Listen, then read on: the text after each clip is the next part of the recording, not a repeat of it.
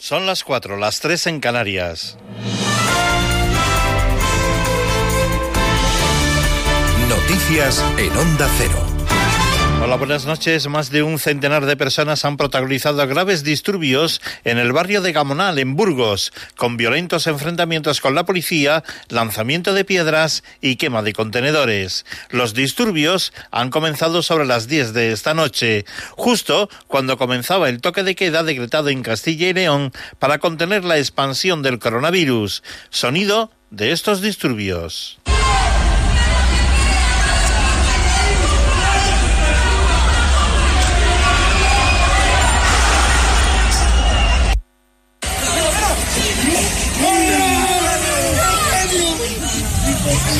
Y también graves disturbios en Barcelona, donde los mozos de escuadra han detenido a 12 personas, dos de ellas a menores, durante los altercados que han comenzado después de una protesta en la plaza de San Jaume contra las nuevas restricciones decretadas por el gobierno catalán para contener el coronavirus. Durante los incidentes se han saqueado tiendas y los servicios de emergencias han atendido a siete manifestantes y 20 agentes, aunque ninguno de ellos con heridas graves.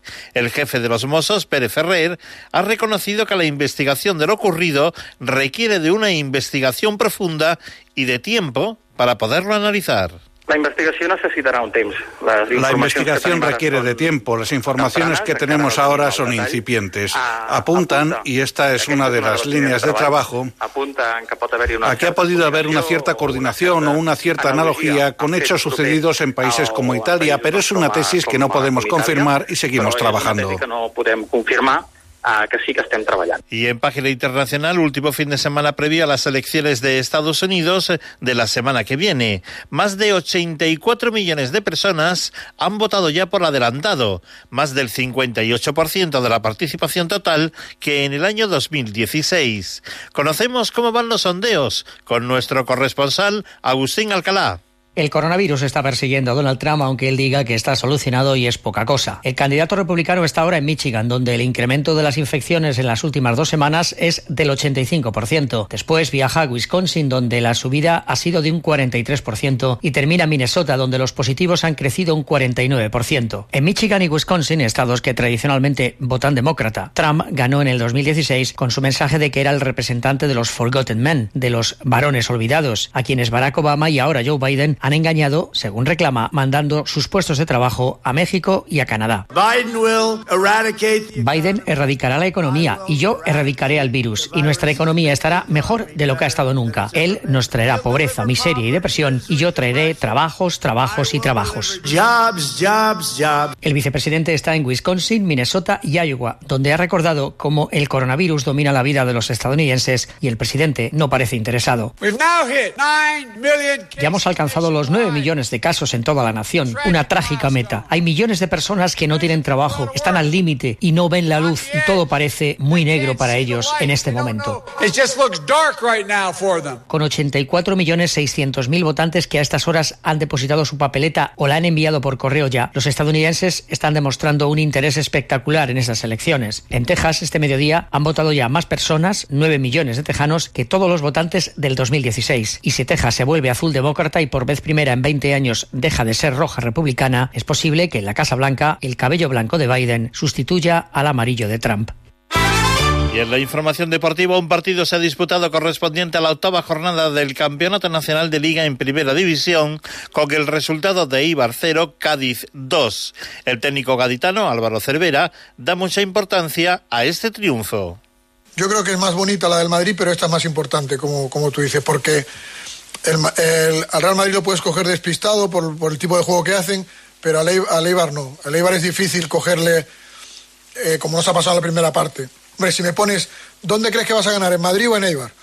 Pues no te voy a decir, voy a ganar en, en, Madrid y en Eibar, no, no es así. Pero quiero decir que, es, que para nosotros quizás es más complicado jugar este tipo de partidos que, que el partido que pudimos jugar en Madrid.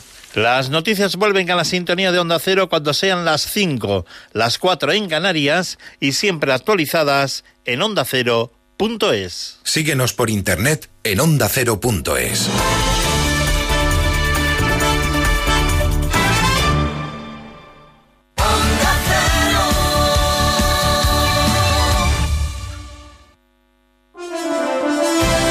Las entrevistas de Alsina siempre dan que hablar.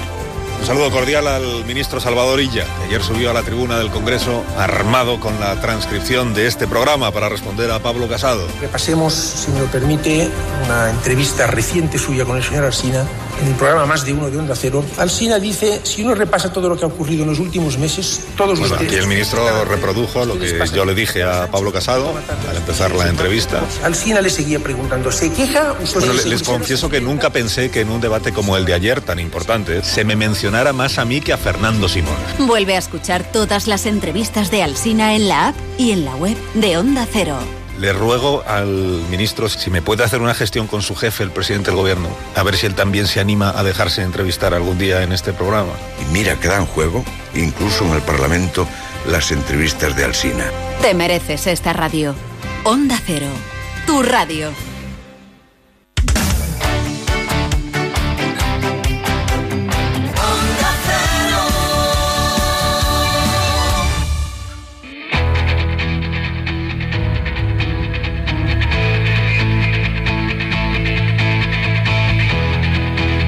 En Onda Cero, de cero al infinito.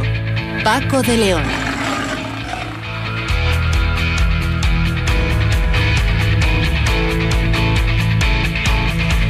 Señoras, señores, muy buenas madrugadas a todos y bienvenidos a esta cita semanal que tenemos aquí en Onda Cero en este programa diferente para gente curiosa y en esta época de desconcierto en la que no sé si usted tiene claro, yo reconozco que a mí a veces me cuesta saber si eh, estamos confinados, si podemos salir, si hay esto de los perímetros prohibidos y demás, o depende del día, mañana sí, eh, pasado no, o al revés. En fin, en medio de esta eh, ligera entre comillas, confusión, la vida afortunadamente continúa y seguimos con la lucha contra este virus que nos está fastidiando de lo lindo. Bueno, nosotros en un intento de mantener informados a nuestros oyentes y de volar también por el universo del conocimiento, vamos a empezar hablando con Nabil Juder, que es científico del Centro Nacional de Investigaciones Oncológicas. Y es que este investigador junto con su equipo eh, han descubierto una cosa. Se sabía que la infección de algunos virus podían causar diabetes. Eso no es novedad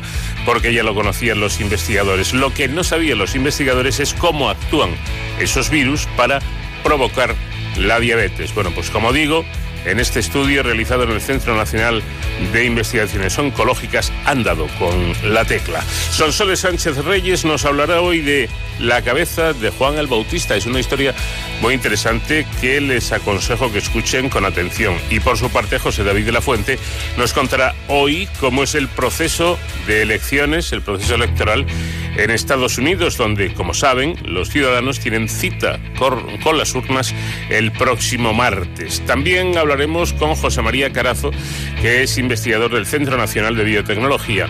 Él nos va a hablar de otro estudio, en este caso el, el que ha liderado él, eh, que identifica las claves que facilitan el acceso del SARS-CoV-2 a las células para causar infección. ¿Cómo lo hace? ¿Cómo se lo monta el virus para poder acercarse a la célula, adherirse a la membrana, traspasarla y crear la infección?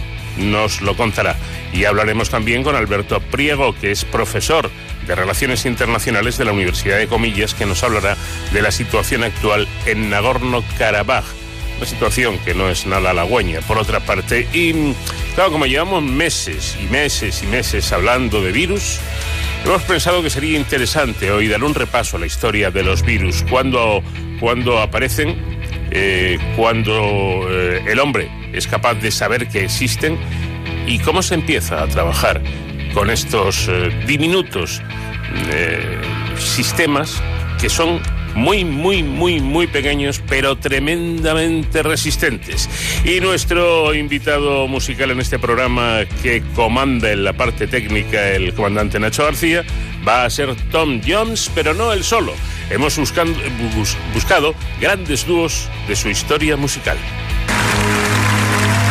Spy on me, baby. You satellite. Infrared to see me move through the night. Aim gonna fire. Shoot me right. I'm gonna like the way, the way that you. Vamos de cero al infinito en Onda Cero. Paco de León. Now you found the secret code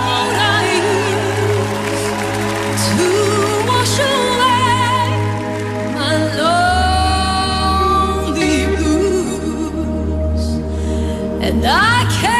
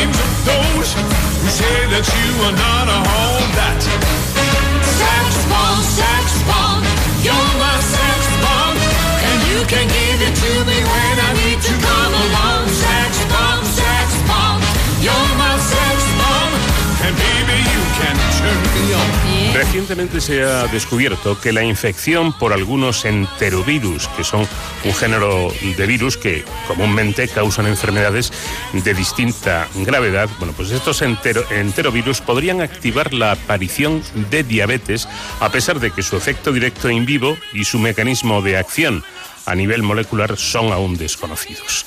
Ahora un equipo de investigadores del Grupo de Factores de Crecimiento, Nutrientes y Cáncer que lidera Nabil Juder en el Centro Nacional de Investigaciones Oncológicas CSIC demuestra eh, por primera vez cómo el coronavirus, el enterovirus, mejor caso Coxiaquevirus tipo B4 podría inducir diabetes. Este virus pertenece a la familia de los enterovirus, como decíamos, también incluye el polivirus y el hechovirus y puede causar desde enfermedades leves similares a la gripe hasta otras de mayor gravedad como miocarditis, pericarditis, meningitis o pancreatitis. Se sospecha que estos virus pueden causar diabetes en humanos, pero se desconocía hasta ahora los mecanismos moleculares de este efecto. Nabil Judea es investigador y líder de este estudio. ¿Qué tal, Nabil? Buenas noches. Buenas noches, Paco. ¿Cómo es este virus? Pues como lo has ah, dicho, ah, tú mismo es un virus de la familia enterovirus muy común en la aparición de varias enfermedades de diversa gravedad. ¿ah? Hay más de 70 serotipos en el humano ¿ah? que son conocidos. ¿ah? Este puede incluir el virus ah, poliovirus, el lechovirus, ¿ah? que se encuentra en el tracto gastrointestinal en el humano y que puede provocar infecciones oportunidades. ¿ah? Y todos estos viruses, ah, viruses pueden también causar enfermedades con gravedad o con síntomas leves, ¿ah? como la gripe. ¿ah? Y se incluye también ah, enfermedades como la miocarditis, pericarditis, meningitis, pancreatitis. Eh, ¿Cómo actúa este virus? Pues ah, en la diabetes hemos ah, demostrado que infecta directamente el páncreas ah, y en particular las células beta que son responsables de la producción de la insulina, que es la hormona que reduce los niveles de glucosa en la sangre. Entonces estas células beta se encuentran en el páncreas endocrino, en particularmente en uh, unos islotes que se llaman islotes de Langerhans. Bueno, mm, como he comentado en la introducción, se conocía este, este virus, este tipo de virus, y la posibilidad también de que puedan provocar diabetes, pero se desconocía el mecanismo. Eh, Nabil, explíquenos cómo, cómo actúa el virus, qué es lo que hace el virus para provocar esta enfermedad. Pues sí, se, sospechaba que estos virus ah, ah, pueden causar diabetes en humanos, pero se desconocían los mecanismos moleculares ah, de este efecto. Entonces, lo que hemos demostrado es que eh, estos virus infectan directamente el páncreas en las células beta que son responsables de la producción de la insulina y que es la hormona que reduce los niveles de glucosa en la sangre, ¿eh? Eh, infectan las células beta y provocan la desregulación de una proteína, una proteína que se llama URI. Es una proteína que regula el funcionamiento de numerosas actividades celulares. En este caso, la desregulación de URI desencadena una cascada de eventos moleculares que llevan a la modificación del genoma mediante eh, el silenciamiento de un gene que se llama un gene PDX, PDX que es un gene crítico para la identidad y la función de las células beta presentes en el páncreas endocrino, en los llamados islotes de Langerhans. ¿Ah? Es decir, que esa desregularización, esa em, manera de actuar el, virus eh, sobre esta proteína en concreto, es la que provoca ese, esa diabetes. Sí, exactamente. Es, es, un, es una cascada de eventos moleculares eh, que al final tenemos el silenciamiento de un gene que origina la pérdida de identidad y uh, pérdida de la función de las células beta que, que, se transforman y producen menos uh, la insulina y no regulan um, los niveles de glucosa en la sangre. ¿eh? Y esto lo que lleva a hiperglicemia y la diabetes, y esto es independiente de la respuesta inmunitaria. Bueno, ustedes, tengo entendido, han trabajado con animales eh, humanizados, creo que se dice, es decir, injertados con células pancreáticas humanas, ¿no es así?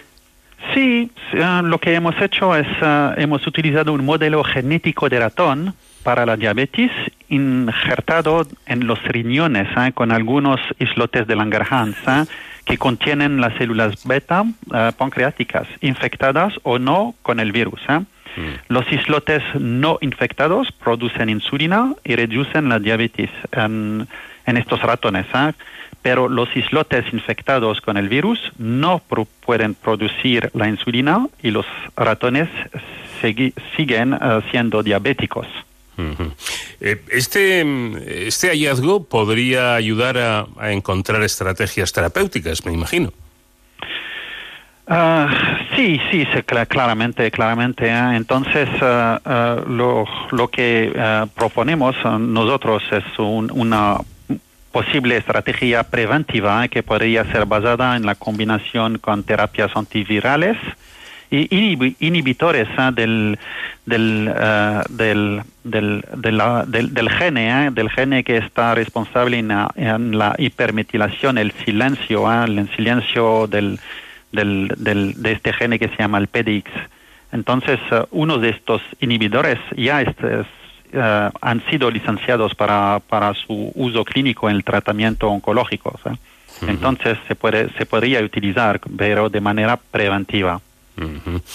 Eh, esto por un lado, mm, y nos quedamos con lo de preventivo, porque también indican ustedes que eh, han visto o han observado que compuestos ya testados para tratamientos oncológicos podrían resultar eficaces como estrategia preventiva y terapéutica. ¿Es así? Vamos a ver, ¿eh? Ah, la diabetes es algo complicado. ¿eh? Claramente, si las células beta que producen la, insulina están completamente destrozadas, no se puede curar la diabetes. ¿eh? Ah, la única manera de curar la diabetes es injertar nuevas células beta.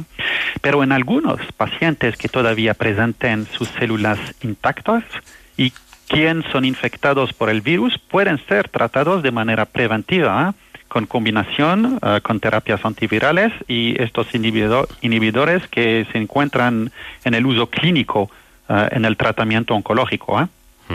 Claro, es que yo cuando leí precisamente este esta información sobre el trabajo que han realizado, me, me, perdí un poco porque lo de preventivo lo puedo entender, pero yo decía, terapéutico cómo cuando la diabetes es irreversible, es una enfermedad incurable.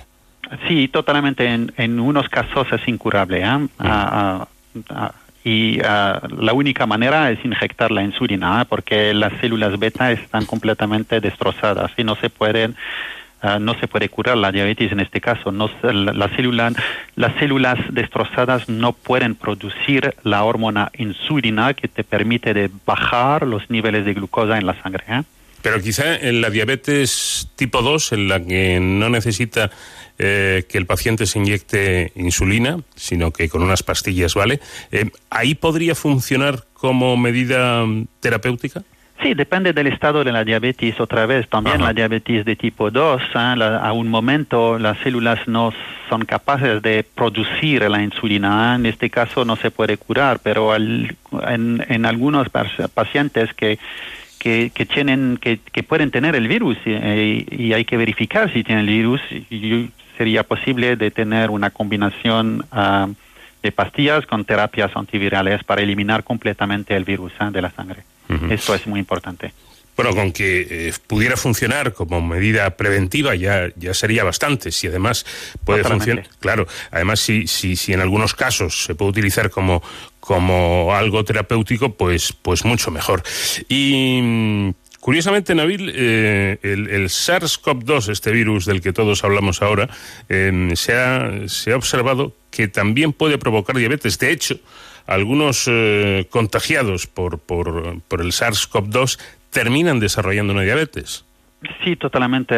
Hay, algunas, hay algunas observaciones clínicas uh, recientes que han asociado el SARS-CoV-2, que es el virus que es responsable de la COVID-19, ¿eh? a la aparición de diabetes ¿eh? en pacientes infectados. ¿eh? En, entonces, esto uh, se explica porque hay un receptor, un receptor del SARS-CoV-2 uh, que está presente en la célula beta en, y uh, entonces este, esta infección puede provocar de manera similar un, una, el destrozamiento de las células beta. Entonces el mecanismo puede ser un mecanismo similar. Supongo que en, estos casos en concreto, ¿no? De, pacientes COVID, em, eh, este descubrimiento suyo sí que puede mm, venir muy bien, ¿no? Porque eh, ya, digamos que los, los clínicos están, ojo a visor, están preparados porque si es paciente COVID puede desarrollar esa diabetes y a lo mejor con su estudio se puede evitar que se desarrolle la enfermedad. Totalmente, ah, sería importante de tener una terapia antiviral y, y, prevenir el diabetes también en estos pacientes, ah, no solamente eliminar el virus, pero también prevenir la diabetes en estos pacientes. Ah. Sería también interesante de estudiar si este virus también altera la, la, función de las mismas de las mismas proteínas y la misma señalización, señalización que implica la expresión de este gene y el silenciamiento de, de otros genes ¿eh? que provoca el destrozamiento de las células beta, promoviendo la diabetes. Eh, ¿Cuál fue la pista o, o, cuál es en el momento en el que ustedes eh, se dan cuenta, eh, me imagino que por algún tipo de investigación que estaban llevando a cabo, que su trabajo puede terminar en un hallazgo tan importante como este? Sí, lo que digo, ah, si, si hablamos de, de virus o bacterias o microbios, ah, inmediatamente se puede pensar a un tratamiento, un tratamiento antiviral cuando se habla de un virus, cuando se habla de bacterias, de tratamiento antibióticos. Entonces, estas cosas se puede mm, se, se, puede manejar, manejar porque son terapias conocidas y actualmente en el mercado, en el uso clínico. ¿eh? Eh, mm, me imagino que eh, un trabajo de esta envergadura requiere de la colaboración de, de, muchos profesionales, de muchos investigadores, quizá cada uno eh, intentando rastrear por, por su lado, ¿no? Sí, exactamente. Hay una colaboración, una colaboración con nuestro laboratorio, con gente que han trabajado durante es- estos últimos años en modelos genéticos de, de- ratón, pero también teníamos, un- unos, ah, una colaboración muy importante ah, en Estados Unidos. ah, en Estados Unidos que, que este, este laboratorio está financiado por, el, el NIH, que, es, que es el centro de salud importante en Estados Unidos. Bueno, y llegados a, a este punto al que han llegado ustedes, ¿cuál es el siguiente paso? Pues como siempre, ¿eh? El siguiente paso es ver si, ah, si nuestra investigación se puede, ah, ah, se- puede directamente tra- traducir en el humano. Entonces hay, hay que, hay que desarrollar, clínicos, ensayos clínicos directamente en el humano ah, y, ver, y ver lo que pasa. Creo que es un paso muy importante. ¿eh? Ujú. Paso importante y me imagino que, que quizá más lento, ¿no? Que aquí ya requiere un, un tiempo prudencial para seguir, poder seguir eh, avanzando y trabajando. Exactamente, son, es la, la cosa negativa de, de la investigación. ¿eh? La tra- translación al humano es un poco más, ah, más lenta en, en, en, en estos países de, de Europa en comparación a Estados Unidos, por ejemplo. ¿eh? Como me dijo una colega suya hace mucho tiempo, eh, la mayor virtud de un investigador es precisamente la paciencia. La paciencia es una virtud, pero también la creencia, creer en lo que, en lo que hacemos y, y te- tener, tener ah, la persistencia, creer muchísimo y el trabajo duro. ah. El trabajo duro es importante en, en, cualquier, en cualquier lugar, en cualquier tema de, de, de la vida. Bueno, pues el trabajo duro que nos falta en, en los laboratorios con, tantos investigadores como Nabil Juder y todo su equipo que están haciendo estos trabajos eh, tan importantes. Eh, Nabil que es investigador del- en el Centro Nacional de Investigaciones Oncológicas y que precisamente ha liderado este equipo de, de investigación. Nabil, enhorabuena, lo primero, por, por el hallazgo tan importante que han llevado a cabo y muchísimas gracias por habernos atendido unos minutos. Muchísimas gracias y buenas noches. Leyenda de un jinete que galopa sin cesar, cumpliendo la condena de cruzar la eternidad. De cero al infinito. Por traicionar en vida lo que fue su gran amor, sembrando llanto sin dolor en otro corazón. Y Ghost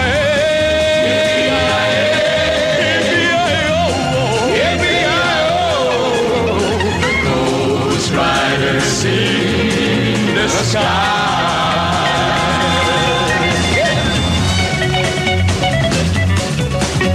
Their brands were still on fire and their hooves were made of steel.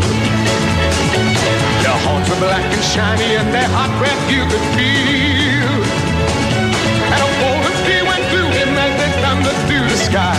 He saw the riders coming hard, and he heard their mournful cry.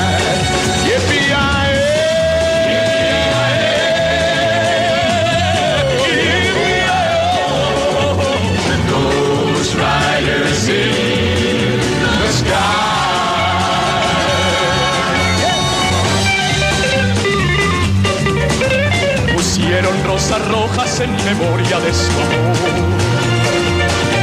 El cielo se ha encendido con un bello resplandor. Well, they've got to ride forever and range up in the sky on horses snorting fire. And they ride hard, hear them cry.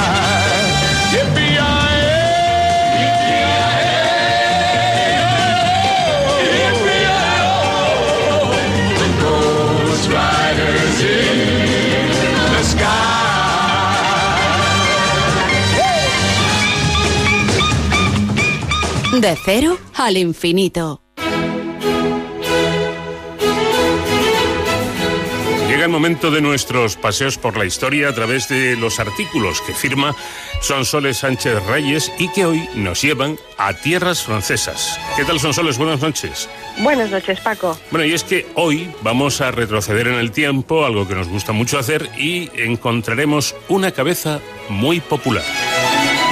Eso es. Emmanuel Macron es el presidente número 25 de la República Francesa, el más joven de la historia en acceder a esa dignidad. Nació en la ciudad de Amiens, al norte de Francia, y a pesar de ello, con toda seguridad, su cabeza no es la más célebre de entre todas las de su población natal. Si retrocedemos dos mil años, recordaremos que los evangelios relatan la muerte de San Juan Bautista, el profeta precursor de Jesucristo. El rey Herodes Antipas había encarcelado a Juan porque éste, que tenía fama de hombre santo entre la gente, había desautorizado públicamente la actuación de Herodes de repudiar a su esposa y casarse con la mujer de su hermano, llamada Herodías. Cuando se celebraba la fiesta por el cumpleaños de Herodes, la hija de Herodías, Salomé, danzó delante de todos y agradó al rey, que le prometió darle lo que le pidiese de premio. Salomé, instruida por su madre, le pidió la cabeza del Bautista en un plato. Herodes se entristeció, porque no quería matar a Juan, pero se sintió obligado a cumplir su promesa a su hijastra y le ordenó decapitar. El Evangelio narra que la cabeza de San Juan el Bautista fue entregada a Salomé y que el cuerpo fue dado a sus discípulos, quienes lo sepultaron. Es decir, que cabeza y cuerpo del Bautista corrieron destinos diferentes. La tradición cuenta que la cabeza fue escondida en uno de los palacios de Herodes, posteriormente destruido, siendo descubierta cuatro siglos más tarde cuando unos monjes rebuscaban entre las ruinas del edificio y llevada a Constantinopla, donde consta que fue venerada al menos desde el año 850. Varios siglos después, en el año 1206, un canónigo francés de Picquigny llamado Wallon de Saxon se encontraba en Constantinopla tomando parte en la Cuarta Cruzada.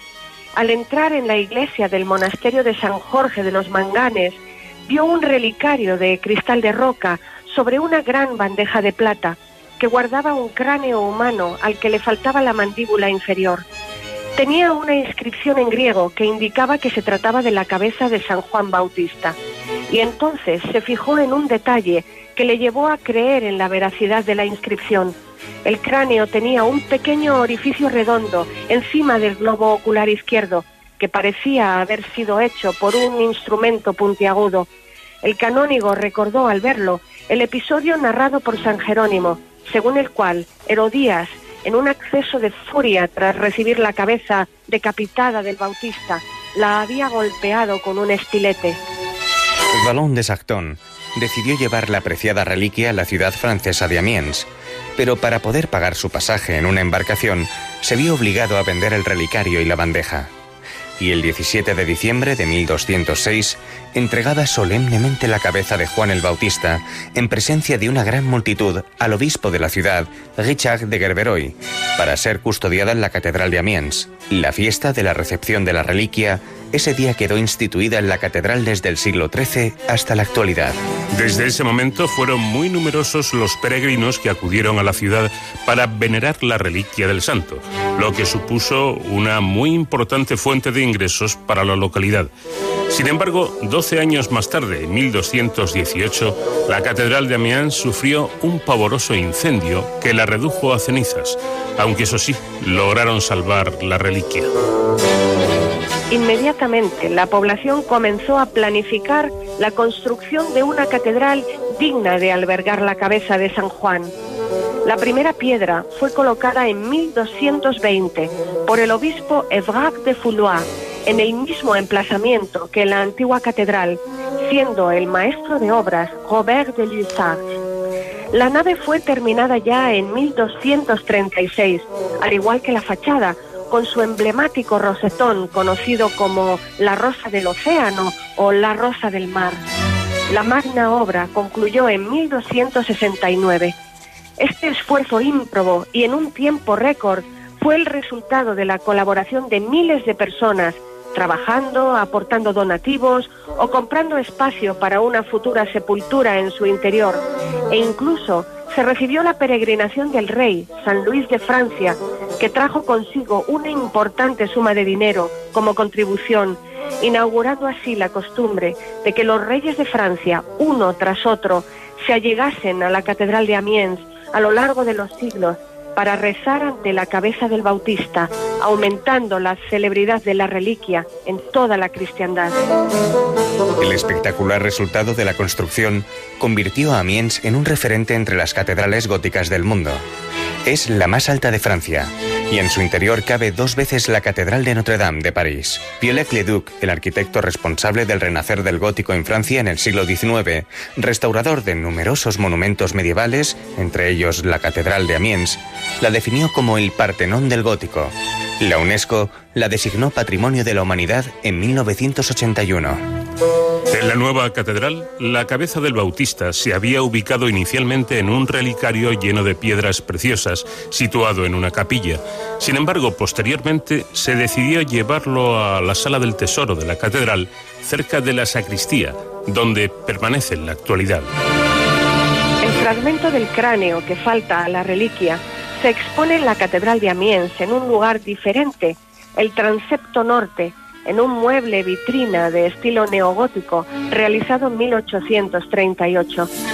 La reliquia adquirió tal relevancia que a principios del siglo XVII el Papa Clemente VIII pidió con insistencia al rey Enrique IV de Francia una parte del cráneo, consiguiendo tras muchas negociaciones recibir en Roma una pequeña porción de la nariz. Durante la Revolución Francesa, paradójicamente, las piedras preciosas del relicario fueron las que salvaron a la cabeza del Bautista de su desaparición o destrucción. El alcalde de Amiens, Luis Alexandre Lescube, recibió la delegación de la convención de remitirles todo el oro y la plata de la catedral.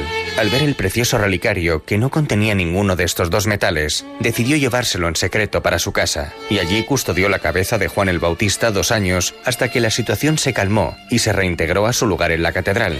Posteriormente, tendría que ser evacuada del templo en las dos guerras mundiales.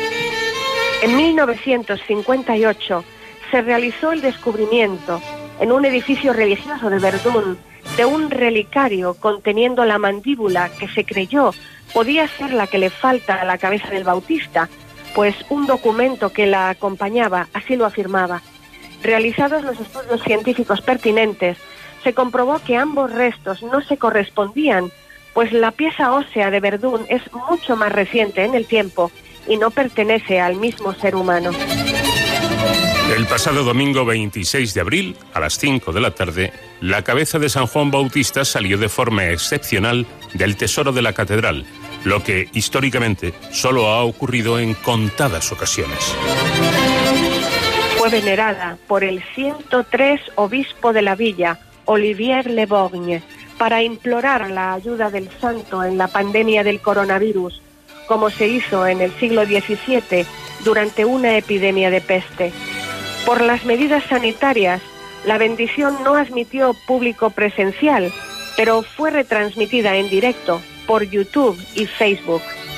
Por de pronto, estas últimas semanas, Amiens logró no estar entre las ciudades francesas a las que el presidente Emmanuel Macron decretó el toque de queda por la pandemia, aunque no sea posible determinar si ha sido por la intercesión de la cabeza del Bautista o por la gestión de la crisis realizada por su otro vecino ilustre de la villa de Amiens, el gobernante nacido en la ciudad. Pues ahí está la historia que hoy nos ha traído Sonsoles, Francia y la cabeza de Juan el Bautista. Pero la próxima semana habrá más paseos por la historia. Gracias Sonsoles y te espero como siempre aquí en nuestro programa. Gracias a vosotros, un abrazo grande. De cero al infinito.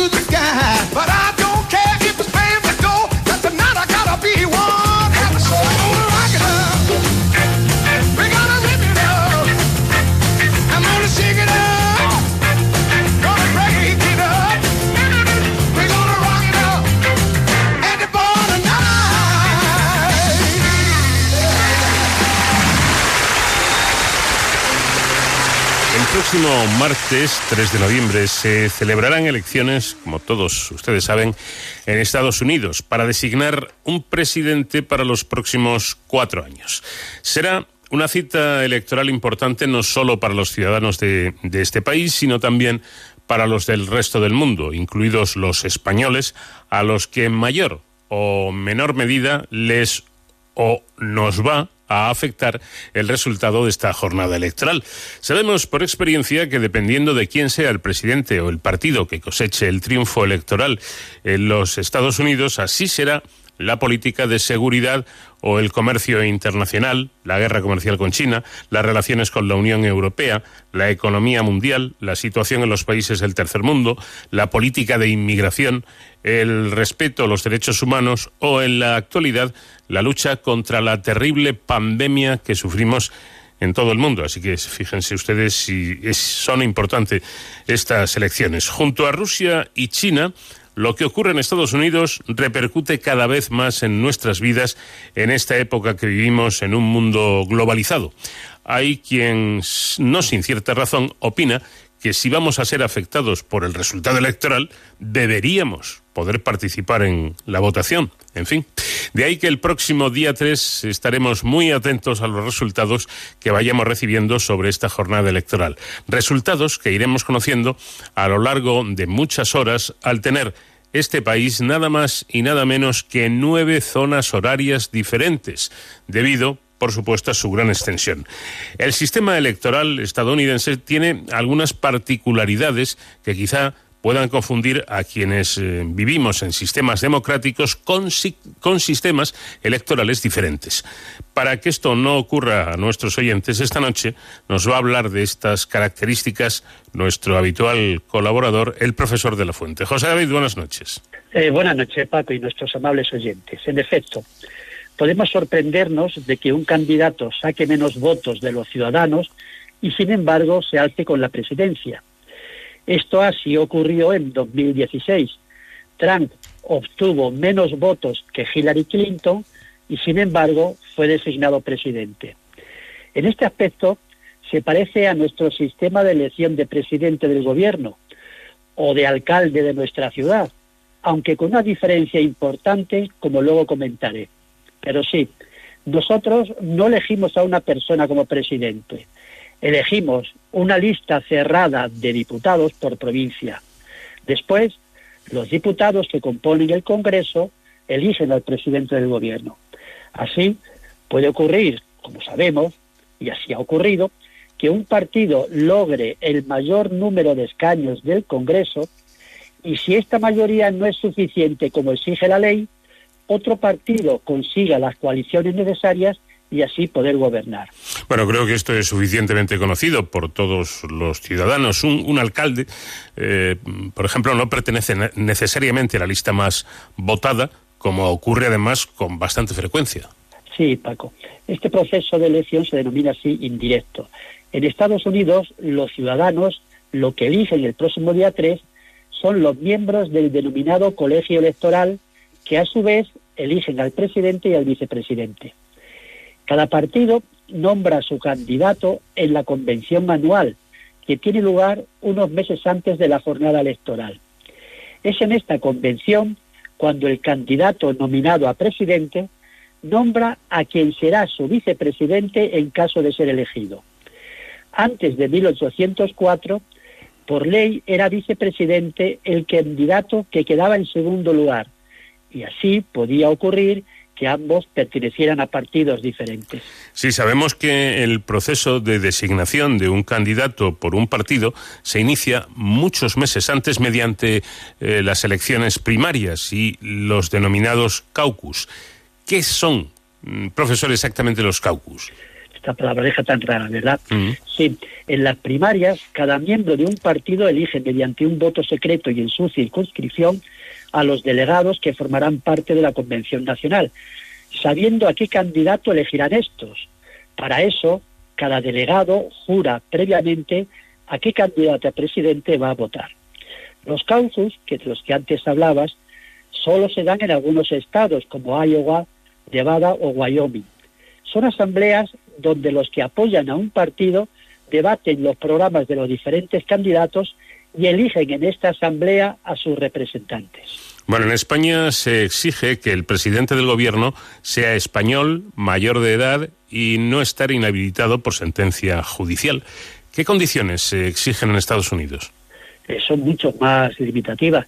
Eh, la Constitución indica que el candidato a presidente debe tener al menos 35 años. Eh, desde luego, los actuales candidatos cumplen con creces esta condición.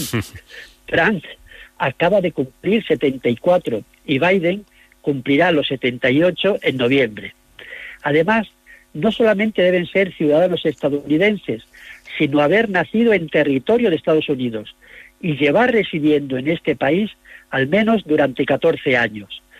Se permite, eso sí, la reelección, como en este caso a Trump, pero se prohíbe que un candidato se presente a más de dos convocatorias sean consecutivas o no. Importante esto, esto último, ¿eh? Dos convocatorias, pero dos en su vida. Dos en su vida. No puede estar dos, luego me voy, luego me presento otra vez. No, solamente en dos ocasiones. Bueno, ya sabemos, por tanto, que el próximo martes se va a elegir eh, a los representantes del colegio electoral, que a su vez elegirán al presidente. Por cierto, ¿cuántos componen este colegio? 538.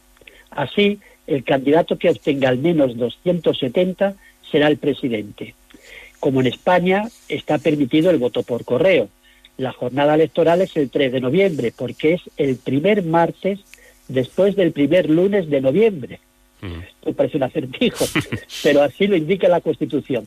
Es decir, si el 1 de noviembre hubiera sido martes, la jornada electoral hubiera sido el martes siguiente, día 8. Bien, pues ese día también se van a elegir los miembros de la Cámara de Representantes y un tercio del Senado, que son las dos cámaras análogas en España a nuestro Congreso y Senado. E incluso en algunos estados se elegirá el gobernador o gobernadora. Bueno, las últimas informaciones nos hablan de que este año se ha incrementado el voto por correo, al que ya aludía. Supongo que además del interés despertado en esta ocasión, la, pandemia será la principal causa de, este hecho. Antes nos has comentado que hay diferencias significativas entre las elecciones en, Estados Unidos y las de España. Eh, ¿Puedes concretar un poquito más estas diferencias? Es cuestión de circunscripción. Eh, vamos a ver, la circunscripción electoral en, en Estados Unidos es cada estado mientras en España, como todos sabemos, es cada provincia. El número de elegidos en cada circunscripción es proporcional al número de habitantes. Así, a Ávila le corresponden tres diputados, mientras a Madrid 37. Del mismo modo, a California, que es el estado más poblado, le corresponden 55 miembros del colegio electoral, mientras a Wyoming solo tres. Y como en el caso español, no es una proporcionalidad exacta. Así, a cada representante de California le corresponden 615.000 votos aproximadamente, mientras a los de Wyoming les vale 164.000 votos, es decir, la cuarta parte. Pero lo que diferencia ambos procesos es la forma de repartir los escaños. Mientras en España todos sabemos que nos regimos por la ley DOM, en Estados Unidos se otorgan todos los de un mismo estado a la lista más votada.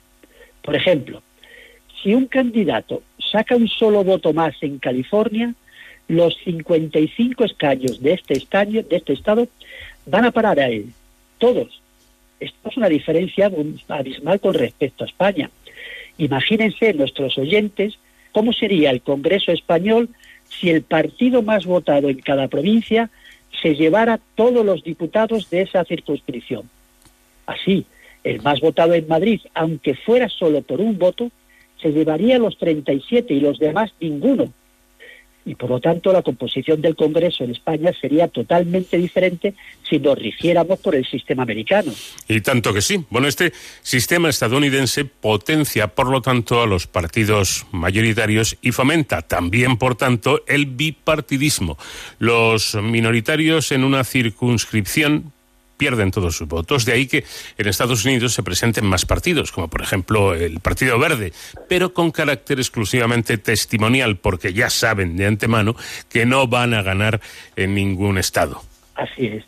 Este sistema me recuerda al sistema electoral que imperó en España durante la Segunda República. El que más votos obtenía en una provincia se llevaba el 80% de los diputados que correspondían a esta circunscripción.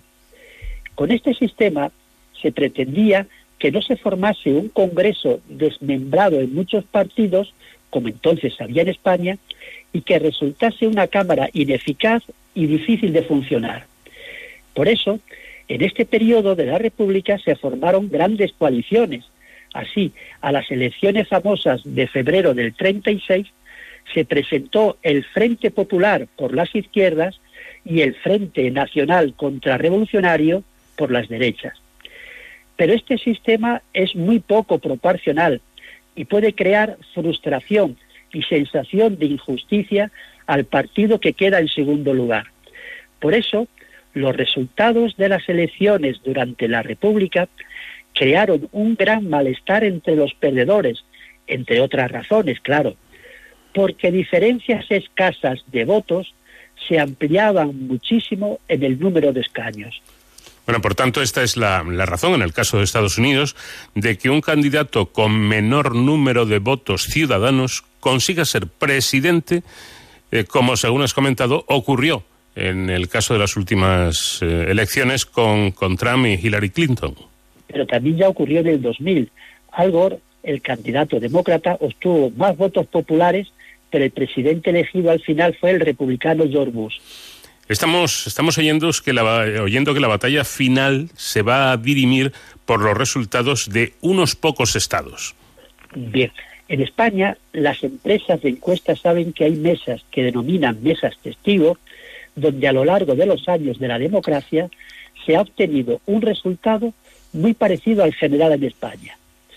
En Estados Unidos, cada partido es predominante en determinados estados desde tiempo inmemorial.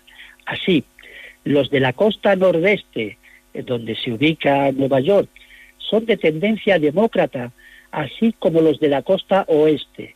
En cambio, los republicanos dominan los estados del interior, los que podríamos llamar la América profunda.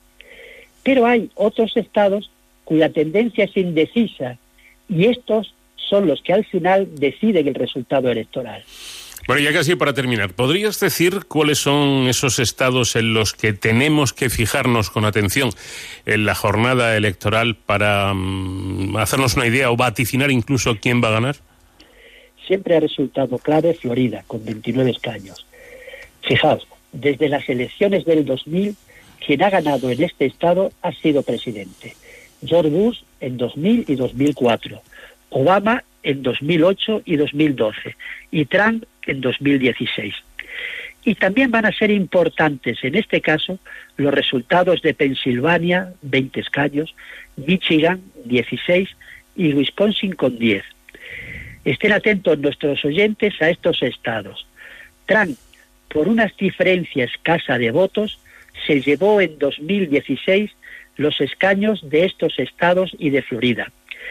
Y con respecto a las encuestas, no hay que fiarse mucho de las que ofrecen los resultados globales, no porque estén mal realizadas desde el punto de vista estadístico, sino por el sistema electoral. En 2016, las encuestas daban vencedora a Hillary Clinton y ganó Trump. Por eso, más que en fijarse en las encuestas globales de todo el país, recomiendo hacer caso a las correspondientes a estos estados que he mencionado. Repito, Florida, Pensilvania, Michigan y Wisconsin. En estas circunscripciones hay tan poca diferencia entre ambos candidatos que un ligero cambio en el día definitivo va a dar o quitar presidente. Bueno, pues eh, ahí están las, las claves eh, que nos comenta nuestro colaborador, el profesor de, de La Fuente. Y el segundo, el primer, eh, ¿cómo es? El, el, el primer martes, después del primer exacto, lunes. El primer martes después del primer lunes, que será el martes que viene, pues estaremos eh, muy atentos a ver en, en qué quedan estas importantísimas elecciones de los Estados Unidos para presidente del, del gobierno. José Beid, muchas gracias y que pases buena semana. Muy bien, igualmente, Paco. Un abrazo a todos. Vamos de cero al infinito en Onda Cero.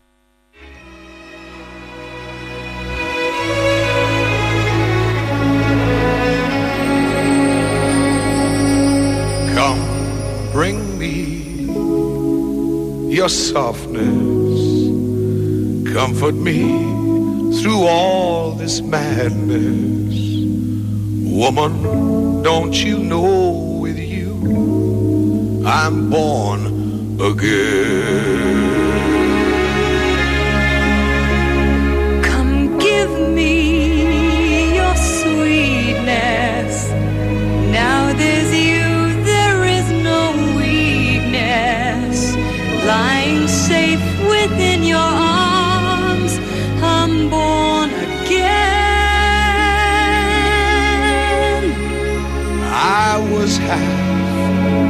Whole, instead with none. Reaching through this world in need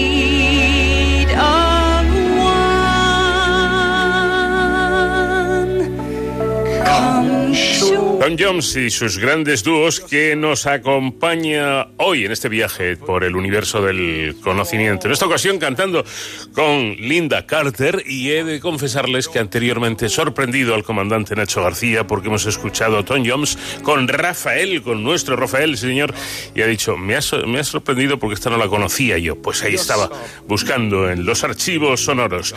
Cubrimos nuestra primera hora, noticias en Onda Cero y después de inmediato continuamos con más cosas de las que aquí nos gustan. I'm born again.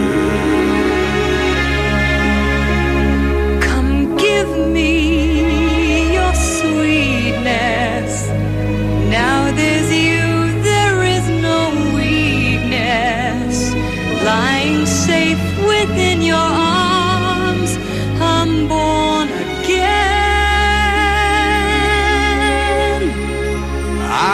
was half, not whole, instead with none. Reaching through this world in need of one. Come show me your kindness. In your Woman, don't you know with you I'm born again? Lying safe with you, I'm born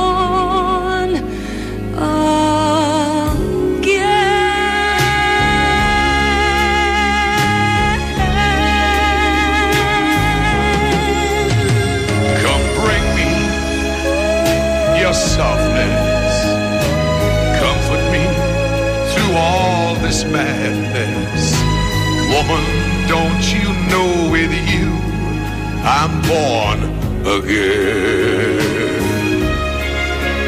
Come give me your sweetness. Sweetness. Now there's you, there is no weakness. No weakness. Lying safe within your arms, I'm born again. I'm born again.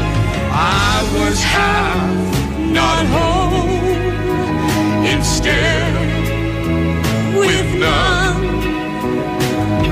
Reaching through this world in need of one.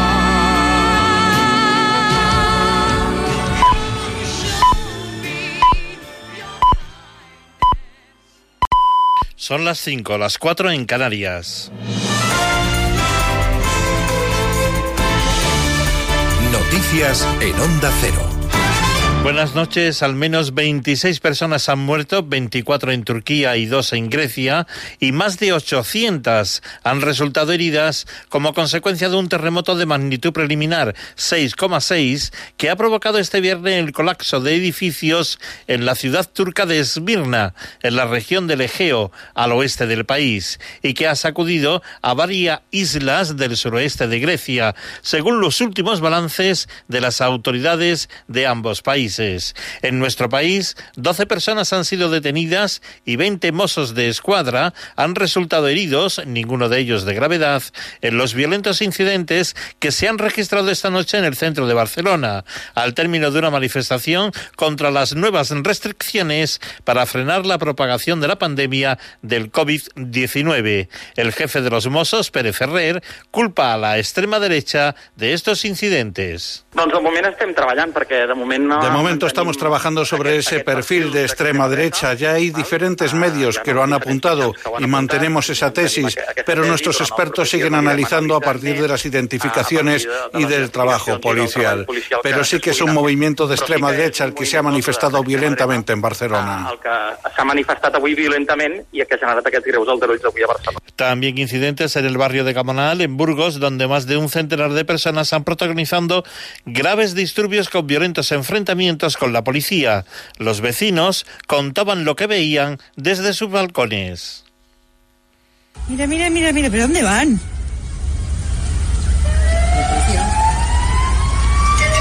¿Qué es la policía a correr? No me jodas. No me jodas, que es la policía a correr.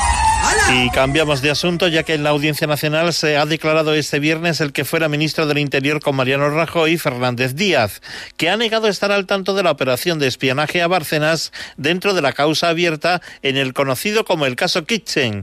Eva Llamazares. Más allá de lo que leyó en prensa, Jorge Fernández Díaz no supo de la Kitchen, niega cualquier implicación, ni la ordenó, ni recibió instrucciones. Solo Rajoy tenía autoridad para ordenar algo así y no lo hizo tampoco la secretaria Dolores de Cospedal. El exministro del Interior se desmarca de una operación cuyo centro nuclear el juez sitúa en su ministerio. De hecho, al magistrado le ha sorprendido que no se enterara de nada, como si por debajo de él operara un reino de taifas. Y Fernández Díaz ha mantenido que si una operación así se desplegó en su departamento sin informarle habría sido una deslealtad. Su agenda, según su abogado Jesús Mandri, le mantenía pendiente de otras cosas. Tenía una agenda eh, eh, muy, muy intensa, eh, tanto bueno, pues a nivel parlamentario como internacional.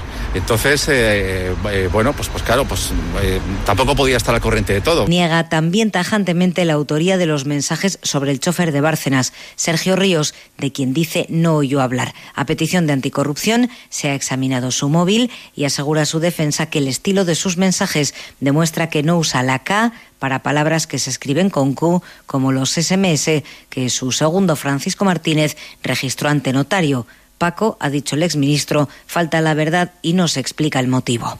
La desescalada y la reapertura de actividades han propiciado en el tercer trimestre un crecimiento histórico del Producto Interior Bruto del 16,7%. Patricia Gijón, buenas noches. Buenas noches. El crecimiento económico va ligado al desconfinamiento. En el tercer trimestre, la economía española saca cabeza tras la desescalada. Se anota un crecimiento notable del 16,7%. Nunca había crecido tanto, pero tampoco había caído de esta manera. Veníamos de un desplome superior al 21%. Aún estamos un 8,7% por debajo del nivel de hace un año. A pesar del viento en contra, sin turismo y con los rebrotes, hemos creado empleo y por eso la ministra de Economía, Nadia Calviño, se agarra a lo positivo. Se han creado casi 570 70.000 puestos de trabajo y han salido un 80% de los trabajadores en ERTE. Contamos, por tanto, con una buena base para la recuperación económica. La economía española cae el doble que la zona euro. Solo ha recuperado el 59% de lo perdido en los seis primeros meses. Para el cuarto trimestre las previsiones no son buenas. Hablan de un nuevo freno económico, según el vicepresidente del Banco Central Europeo, Luis de Guindos, que no es partidario de un cierre total de la economía. Y en la información deportiva, un partido se ha disputado correspondiente a la octava jornada del Campeonato Nacional de Liga en Primera División con el resultado de Eibar 0, Cádiz 2. Las noticias vuelven a la sintonía de Onda Cero a las 6, cuando sean las 5 en Canarias y siempre actualizadas en ondacero.es. Síguenos por internet en ondacero.es.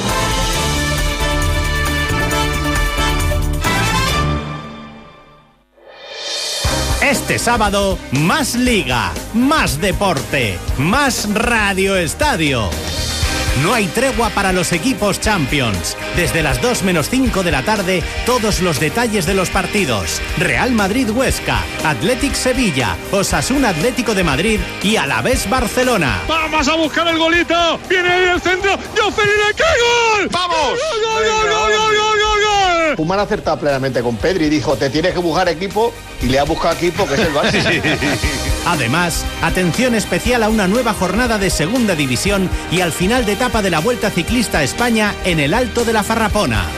Este sábado, desde las 2 menos 5 de la tarde, todo el deporte te espera en Radio Estadio, con Antonio Esteba y Javier Ruiz Taboada. Te mereces esta radio. Onda Cero, tu radio.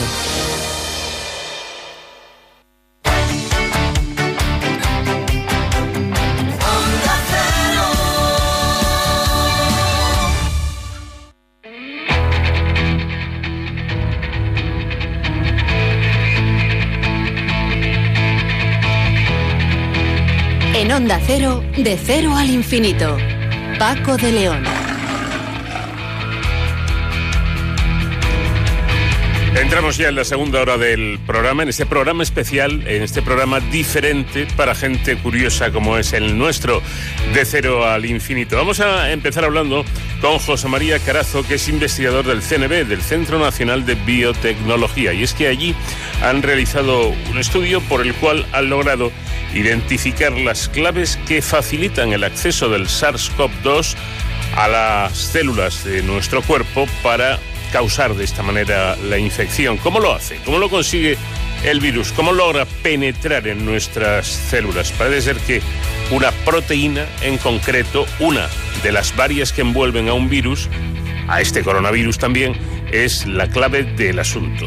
Nos vamos a ocupar de la situación en Nagorno-Karabaj, con ese conflicto bélico, con eh, esas intenciones de negociaciones para eh, un alto el fuego. Bueno, ¿cómo está la situación en Nagorno-Karabaj? Nos lo va a expl- a explicar el profesor Alberto Priego, que es profesor de Relaciones Internacionales en la Universidad de Comillas, y nos contará, como digo, cómo están por allá las cosas. Eh, hemos hablado tanto durante todos esos- estos meses de los virus que hemos creído conveniente eh, abundar un poco en el tema, pero desde el aspecto más, más docente, ¿no? Vamos a conocer un poco la historia de los virus, cuándo, aparecen en, el mundo, eh, cuándo el hombre es capaz de detectarlos, cómo se logra eh, trabajar en, en una época en la que no había ni siquiera microscopios. Bueno, pues yo creo que escuchando esta historia de los virus podremos comprender un poco mejor el poder de estos bichitos tremendamente diminutos pero tremendamente poderosos y fuertes, capaces, como lo estamos viendo ahora, de paralizar el mundo. Y seguiremos disfrutando de la música de nuestro invita- invitado eh, especial que es Tom Jones, pero ojo, buscando sus mejores duetos.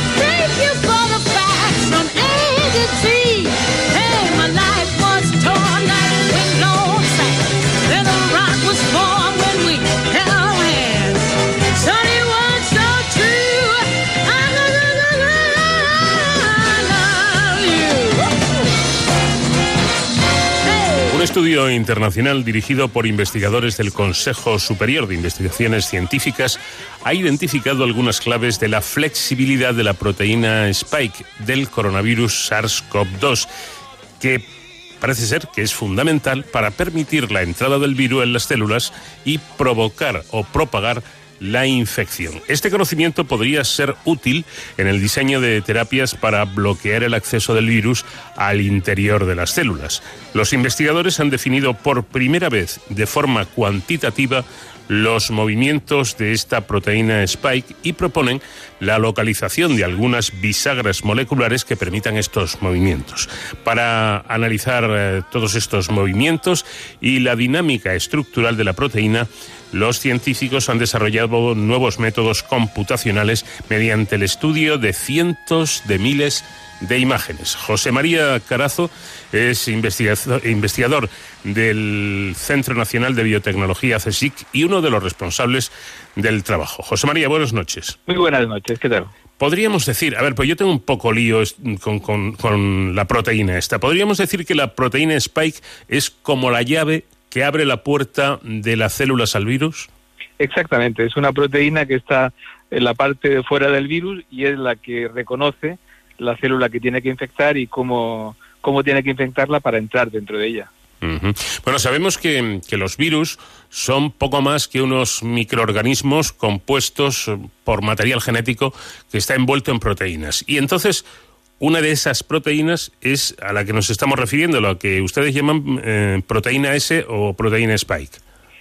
Sí, es una de esas, pero es una que es precisamente eh, la que nuestro cuerpo reacciona más fuerte eh, y precisamente esa es la que es la diana de una muy buena parte de todas las vacunas, con lo cual no hablamos de una proteína cualquiera, hablamos realmente de la llave de su casa. Por un lado sería esa llave eh, que permite al virus introducirse y comenzar la, la infección y por otra parte eh, sería importantísimo de cara a encontrar esa ansiada vacuna. Por cierto, ¿todos los virus tienen esta proteína S? No, no todos los virus. Cada uno reconoce a la célula que tiene que infectar de una forma eh, distinta. Pero en el caso de la mayor parte de los beta coronavi- coronavirus, sí. Es decir, cuando hubo el COV-1, cuando hubo otras eh, pequeñas pandemias más locales, eh, sí, había una proteína S. Lo que pasa es que esta proteína S ha evolucionado y, bueno, este COV-2 es muy eficiente en el uso de esa llave. Aquí viene otra de las partes que me, me lían un poco, me confunden. ¿Qué tiene que ver la proteína Spike con la propia espícula? Es decir, con esos pinchitos que tiene este Eh, virus, que es- por eso es- se llama coronavirus. Es, es esa, es esa. Es esa misma, ¿no? Es esa misma, sí. Ajá.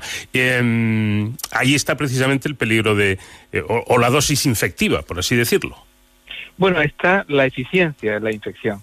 Es decir, que gracias a esa proteína que están tan expuestas y que tienen ese movimiento que no tenían las anteriores y por eso hace una de las cosas que hace este virus tan tan efectivo, eh, pues sí, gracias a, a esas proteínas, a esa spike, eh, las, eh, el virus puede entrar en la célula.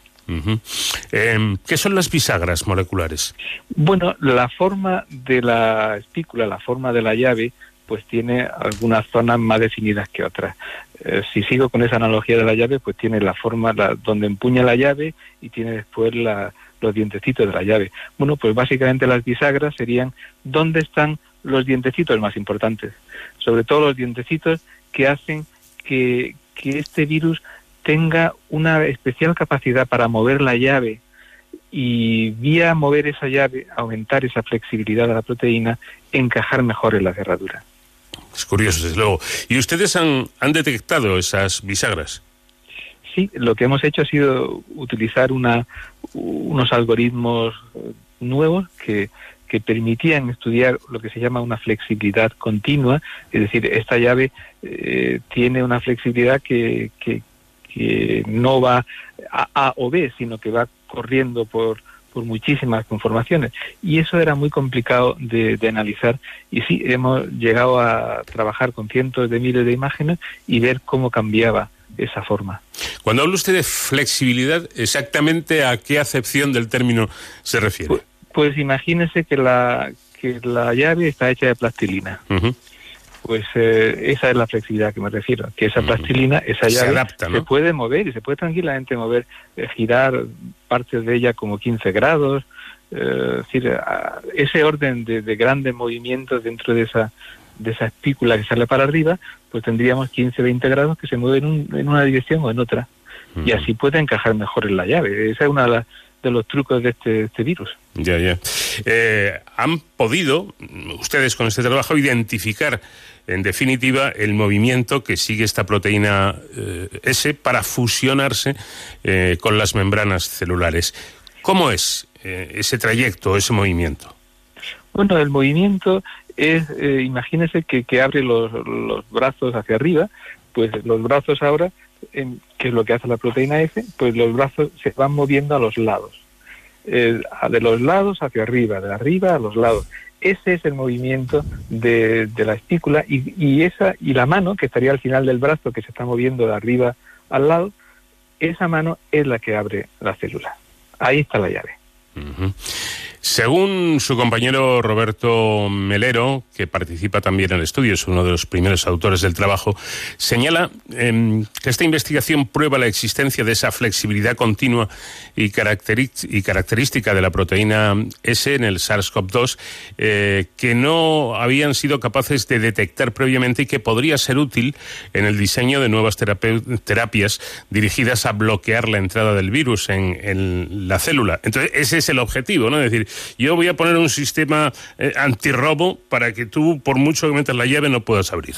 Exactamente, sería maravilloso que esas zonas de flexibilidad, esas bisagras, pues le pudiéramos quitar la grasa y realmente que se movieran menos.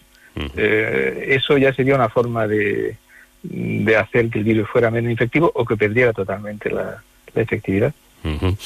Bueno, me imagino que esto llevaría su- o llevará seguro su, su tiempo. No podemos echar las campanas al vuelo, me imagino. Pero claro, es que con lo que usted está diciendo, si eso fuera posible, pues a lo mejor no hacía falta ni vacuna, ¿no? No, no, no, la, la- vacuna es precisamente lo, que nosotros estamos haciendo es dar las bases para, para ver en tres dimensiones cómo son esas, eh, esas proteínas que se están poniendo las vacunas, cómo se mueven. Y, y bueno, cuando aparezcan mutaciones, que están siempre apareciendo en este virus, pues tener una cierta idea de cómo van a influir en esa en ese movimiento, en esa flexibilidad. Y de ahí podemos empezar a pensar, bueno, eh, pues eh, quizás este tipo de anticuerpos no sea el idóneo para, para, este, para esta mutación, mejor este otro, habría que modificarlo de esta manera. Eh, esa, esa es la idea. Estamos entendiendo en detalle cuáles son la- eh, los elementos que estamos utilizando en las vacunas. Lo estamos entendiendo atómicamente. Es decir, que este, em, este trabajo estaría pensado para, para, para utilizarlo en las vacunas o como vacuna, ¿no? Bueno, eh, eh, en la ciencia realmente es difícil saber cuando una cosa se hace cuántas implicaciones tiene. Este es un trabajo que abre la puerta a entender cómo funciona esa llave y desde ese punto de vista eh, impacta de una forma más directa, más indirecta, eh, casi todo lo que estamos haciendo para, para combatirlo. Bueno, vamos a hablar un poquito, mm, ya para terminar, de cómo han hecho el trabajo, porque he estado leyendo y es impresionante. Decía yo que han utilizado cientos de miles de, de imágenes y, y- y han estudiado em, a través de microscopía electrónica en condiciones criogénicas. Eh, háblenos un poquito de cómo es todo esto. Pues mm, se lo digo, es básicamente trabajar en unas condiciones de frío que, que no existen en la superficie de la Tierra. Es decir, que es más frío que ningún sitio que se pueda imaginarse. Pero necesitamos de ese frío para conservar bien eh, la proteína tal y como está en el virus. Y ahora la colocamos en el microscopio, obtenemos imágenes de esas, de esas proteínas y como les he dicho, y usted ha dicho muy bien, cientos de miles de esas imágenes. Sistemas de ecuaciones de miles de millones de ecuaciones. eh, con muchísimo ruido, de forma que 2 más 2 no son 4, sino 2 más 2 son 6 o 2, porque hay mucho ruido. Y, y bueno, esa ha sido eh, la, la challenge, esa ha sido la, el riesgo y la, y la apuesta que hicimos en hacer este trabajo. Claro, me extraña que hayan tenido que recurrir a la supercomputación, ¿no? ordenadores con, con una capacidad eh, realmente espectacular, impresionante, como es el Centro de Supercomputación de Barcelona, que ha colaborado. Sí, como es el BSC y como es también el Instituto de Física de Cantabria, Mm. eh, que también no- nos ha prestado los ordenadores que hemos estado pidiendo a todo el mundo para que para poder hacer los cálculos. Claro, con esto de los algoritmos ahora, que, que ya, eh, como yo digo, los, los, los, eh, el móvil y los algoritmos lo- lo- los tenemos todo el mundo casi en el bolsillo, ¿no? Eh, bueno, y sin el casi. Eh, pero mm, parece que casi no hay límite, ¿no? En, en este tipo de, de operaciones eh, matemáticas complicadísimas. Sí, la verdad es que todavía entendemos el mundo de una forma relativamente simple. Según lo vamos complicando, hay una complejidad algorítmica y matemática que, que, aparece y por eso necesitamos muy buenos centros y expertos como este Instituto de Física de Cantabria, como este Centro Nacional de, Supercomputación de Barcelona, que, que nos ayude en, en esas tareas de computación. Esto hace, y lo hemos comentado en este programa muchas veces, que ahora mismo la ciencia, eh, en sus estudios, no se trata de una investigación, pero es un virólogo, ¿no? Es especialista en virus, como su nombre indica, el que haga el trabajo, sino que tienen que ser distintos especialistas en distintas materias para conseguir llegar a resultados como este. Sí, eso es siempre así, pero en el caso de COVID, como había una, una necesidad obvia de hacer las cosas rápidas, eh, una, una característica de la investigación en esta era es que, fíjese, lo- el número de autores de- del paper, de, de nuestro trabajo y de cualquiera, verá eh, decenas de, de autores. En algunos casos verá centenares de autores.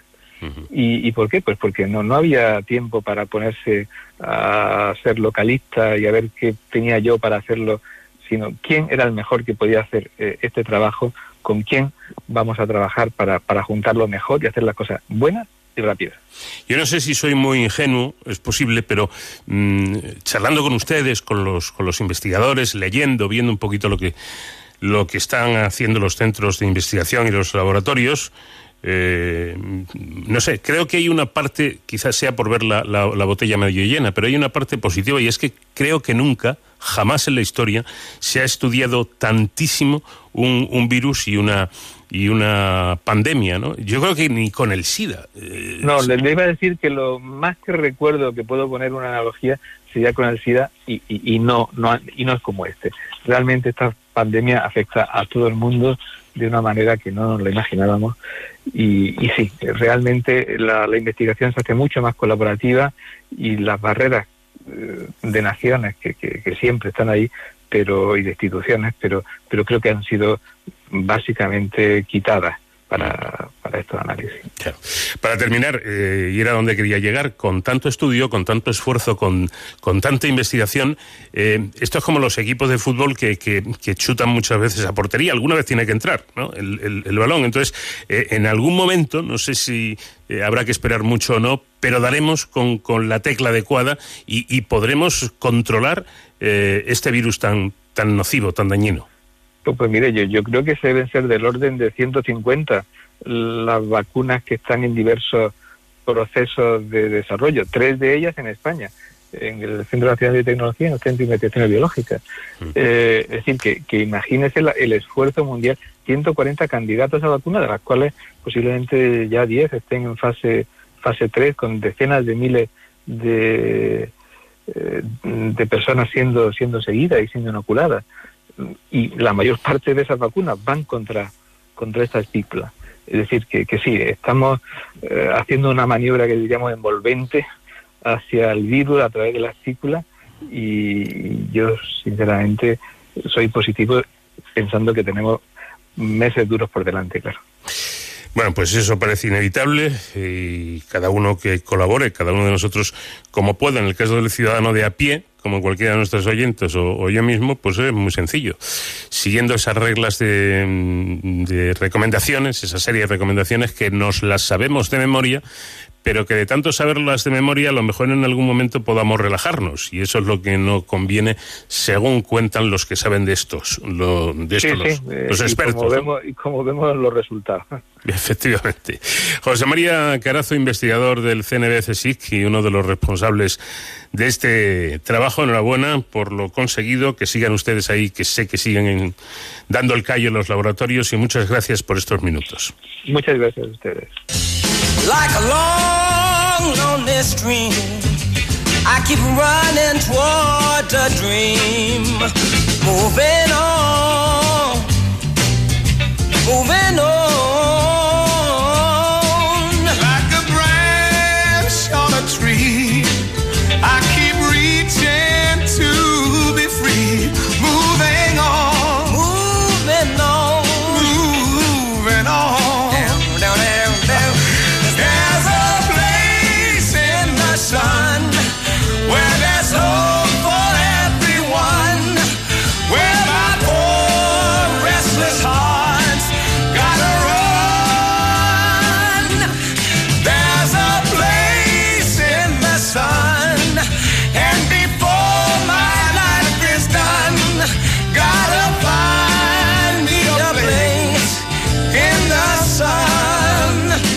Cada vez más bombardeos, cada vez más tensión. Así está el panorama, así está la situación en el enclave de Nagorno-Karabaj en el que la población civil comienza a sufrir las consecuencias debido a los ataques a la capital de la zona y a la segunda ciudad más importante de Azerbaiyán. ¿Qué está pasando? ¿Cómo está esa situación? Bueno, vamos a tratar de averiguarlo saludando ya a nuestro invitado Alberto Priego, que es profesor de Relaciones Internacionales de la Universidad Pontificia de Comillas. Profesor, ¿qué tal? Muy buenas noches. Hola, ¿qué tal? Bueno, ¿qué, qué, mm, eh, situación hay y sobre todo hasta dónde puede llegar este conflicto? Bueno, es, un- es una crisis de las eh, muchas que ha habido en, en esta región en disputa desde hace más de 30 años.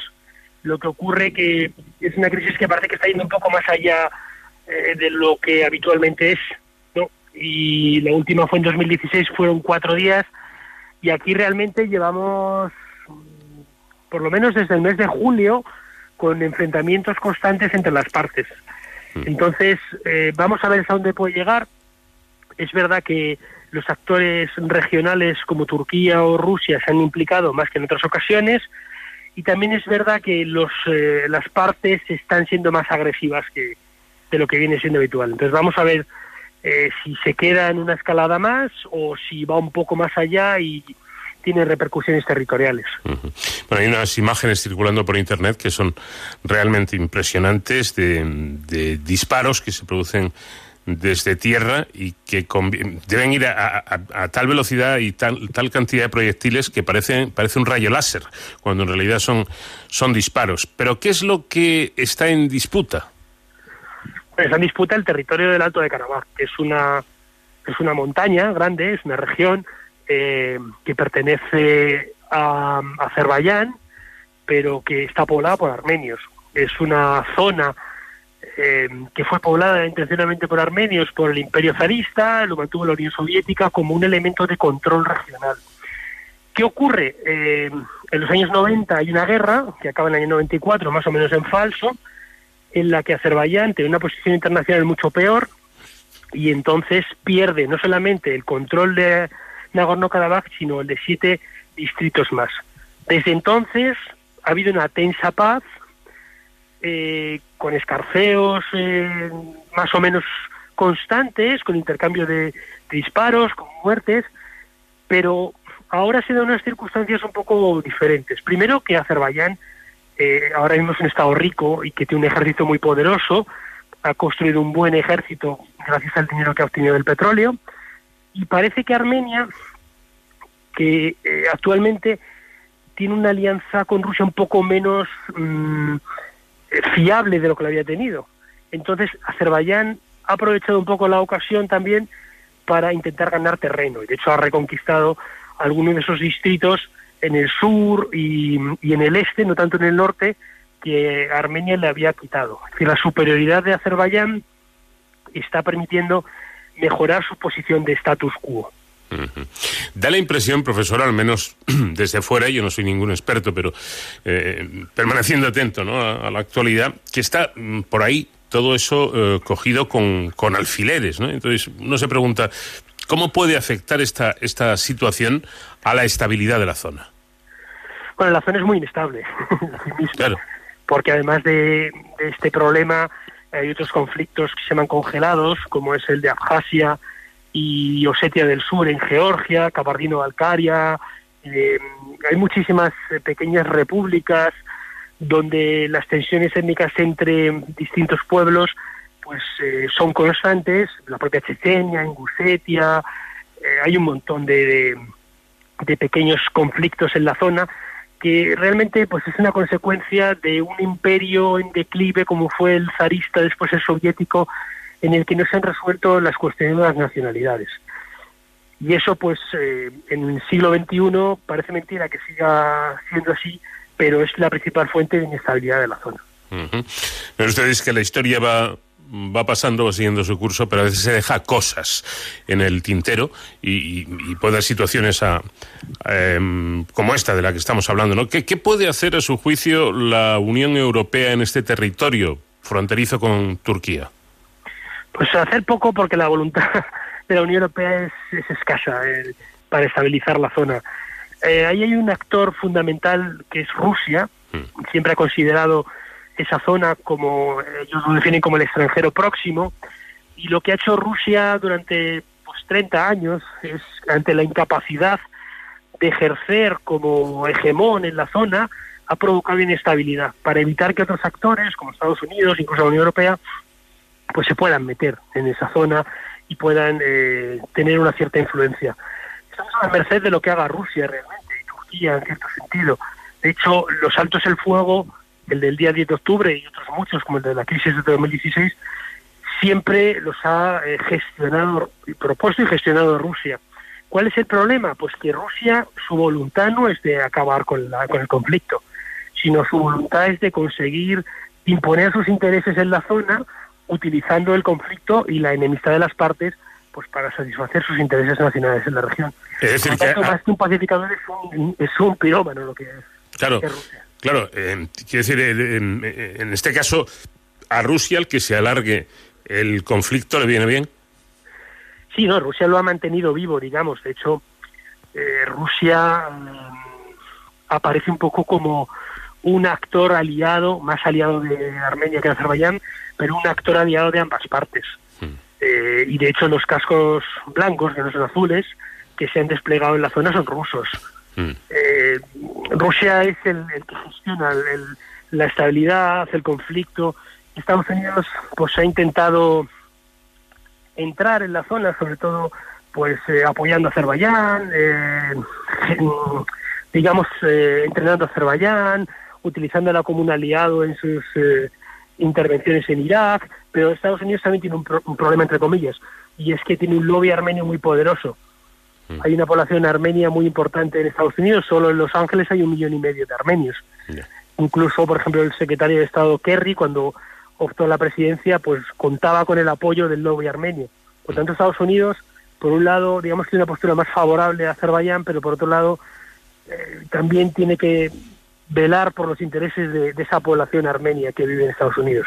Claro, pues uno se pregunta, pero hombre, estando Trump al, al frente de los Estados Unidos, que, le, que esto, esto no le disgusta, esto de meterse en jardines no, no le disgusta y parece que está teniendo una, una actitud, digamos, eh, bueno, pues ahí entre, entre paño y bola, ¿no? Lo que pasa es que Trump es como tirar una bola en una ruleta. Eh, puede ser cualquier cosa. Hasta ahora sí que podemos decir que los, eh, los demócratas eran más favorables a los armenios, con muchísimas comillas, y, y los republicanos más favorables a los azeríes, pero, pero es que Trump se presenta por el Partido Demócrata, pero no responde al perfil de un, de un presidente republicano. Bueno, eh, para terminar, tal y como están las cosas y por lo que nos está contando nuestro invitado Alberto Priego, eh, podríamos decir que el conflicto y la situación en la que está la zona va, va para largo. Yo quiero creer que no. O sea, yo quiero creer que esto se acaba con un alto el fuego. Lo que pasa que la, el ejército de Azerbaiyán eh, está avanzando, mm, está haciendo muy buenas conquistas, eh, está liberando muchos territorios. Eh, entonces, ahora mismo la posición de Azerbaiyán, que es la que tiene, digamos, la vocación de cambiar el status quo de la zona, pues eh, hace que piensen en seguir la guerra y los eh, armenios, que son los que tenían mejor posición antes, pues en principio son los que mm, serían, serían más dispuestos a firmar la paz. Pero yo quiero creer que esto no va a tardar mucho, aunque es verdad que esto es una escalada un poco distinta a las anteriores. Pues habrá que esperar para ver en qué termina todo, todo este asunto realmente complicado en una, en una mm, zona poco estable, como decía nuestro invitado. Alberto Priego, profesor de Relaciones Internacionales de la Universidad Pontificia Comillas, gracias por habernos atendido. Un cordial saludo. A vosotros, hasta luego, adiós.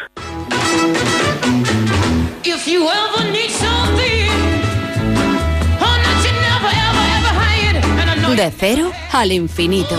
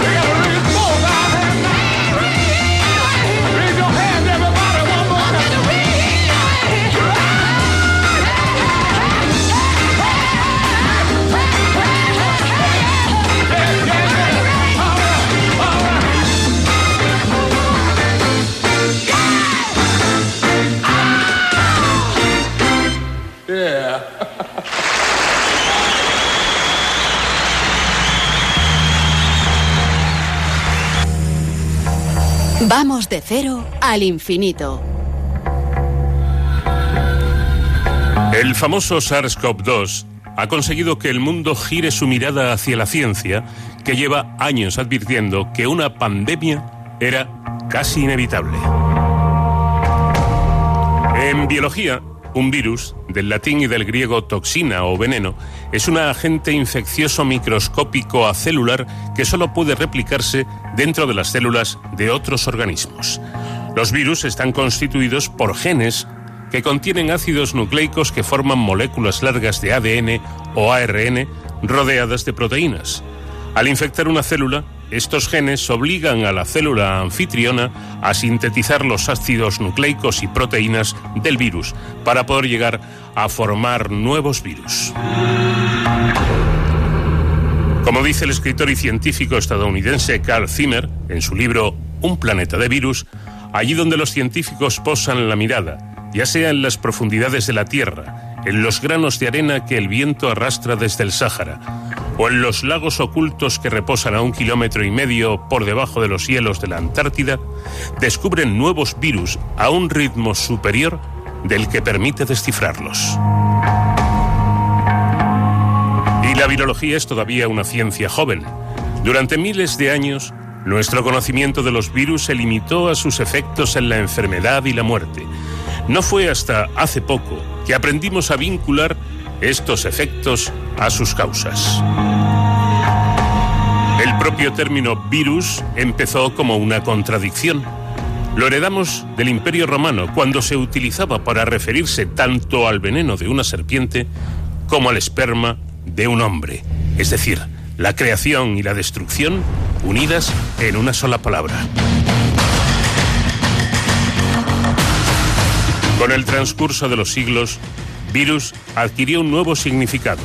Pasó a definir cualquier sustancia contagiosa susceptible de diseminar una enfermedad. Podía hacer referencia a un fluido, como la secreción de una úlcera. Podía hacer referencia a una sustancia que circulara de forma misteriosa por el aire. Podía incluso llegar a impregnar un trozo de papel, diseminando una enfermedad a partir del mero contacto dactilar.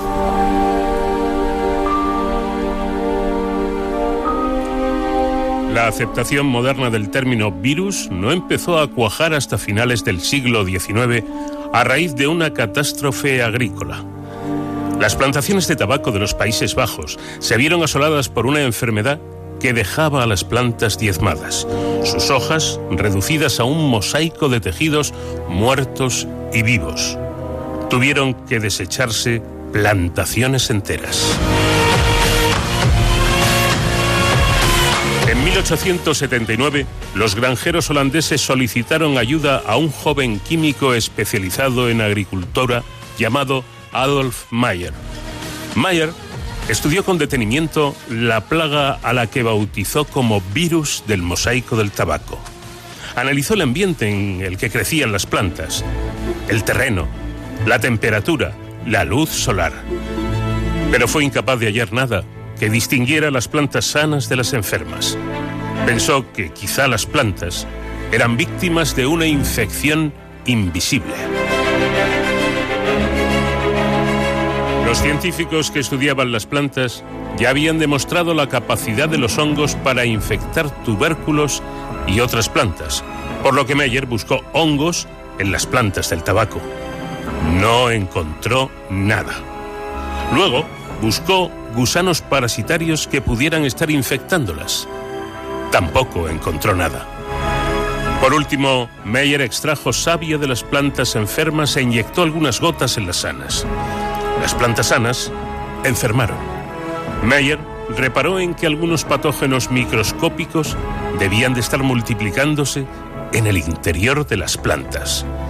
Extrajo savia de las plantas enfermas y la incubó en su laboratorio. Colonias de bacterias empezaron a crecer. Llegaron a alcanzar tal tamaño que Meyer fue capaz de verlas sin necesidad de recurrir a un microscopio.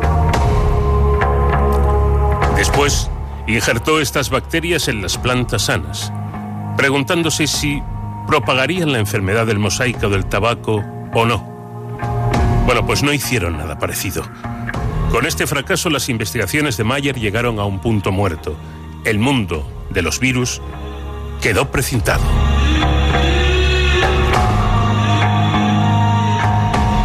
Unos años más tarde, otro científico holandés, Martinus Beckinger, reemprendió el trabajo de Meyer en el punto en que éste lo había dejado. Se preguntó si otra cosa que no fueran las bacterias podían ser responsables de la enfermedad del mosaico del tabaco. Quizá, quizá fuera algo mucho más pequeño. Pulverizó plantas enfermas y pasó el fluido a través de un filtro muy fino que bloqueaba tanto las células de las plantas como las propias bacterias. Al injertarles el fluido, depuró y las sanas, las plantas sanas, enfermaron. Beijering filtró el jugo de las plantas recién infectadas y descubrió que podía seguir infectando más tabaco. Algo contenido en la savia de las plantas infectadas, algo de menor tamaño que las bacterias, era capaz de replicarse y propagar la enfermedad.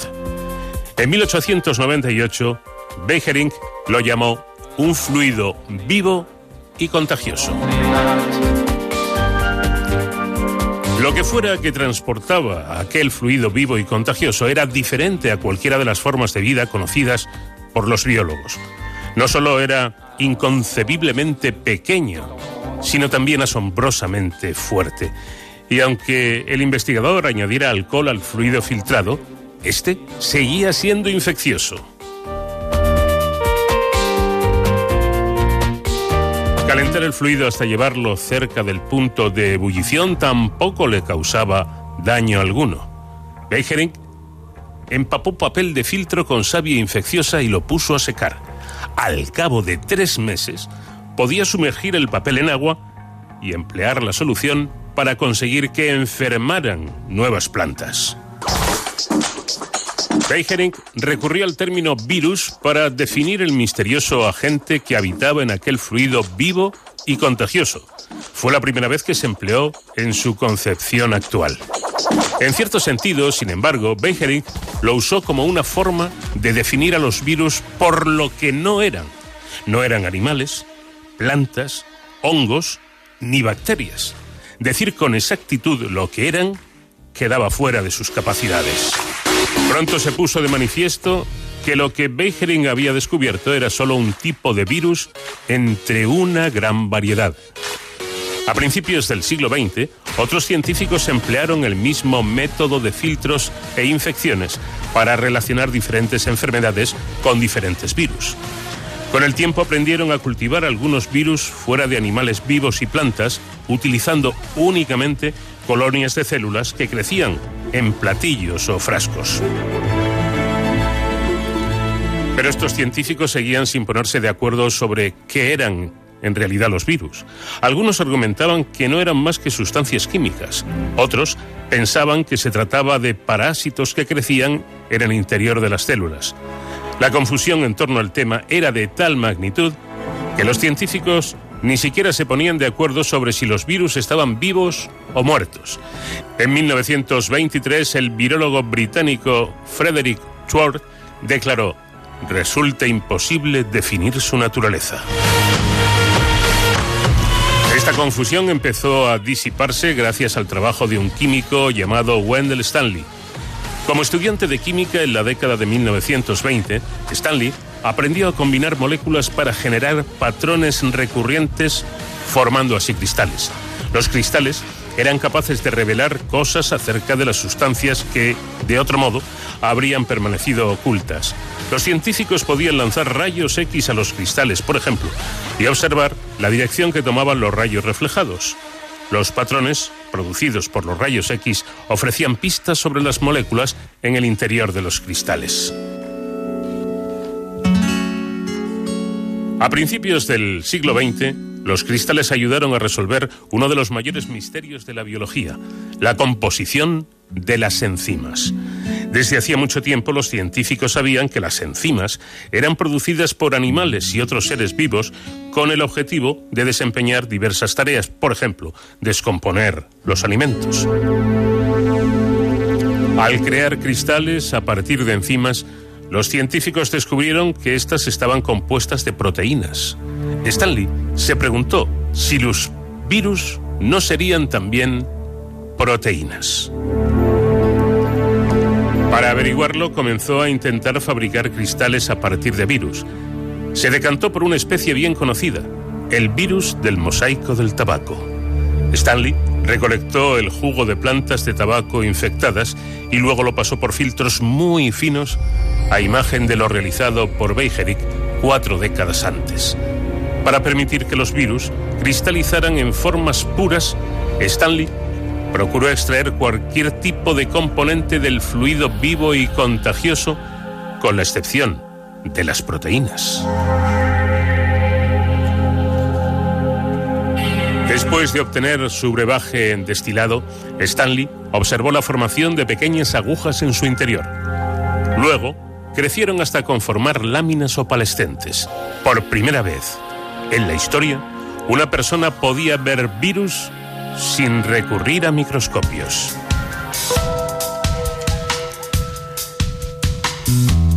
Estos virus cristalizados eran tan resistentes como un mineral y estaban tan vivos como un microbio. Stanley podía observarlos durante meses como si se tratara de sal común en una despensa. Cuando más adelante les añadía agua, los cristales regresaban a su estado de virus invisibles y eran capaces de infectar a las plantas del tabaco con idéntica virulencia.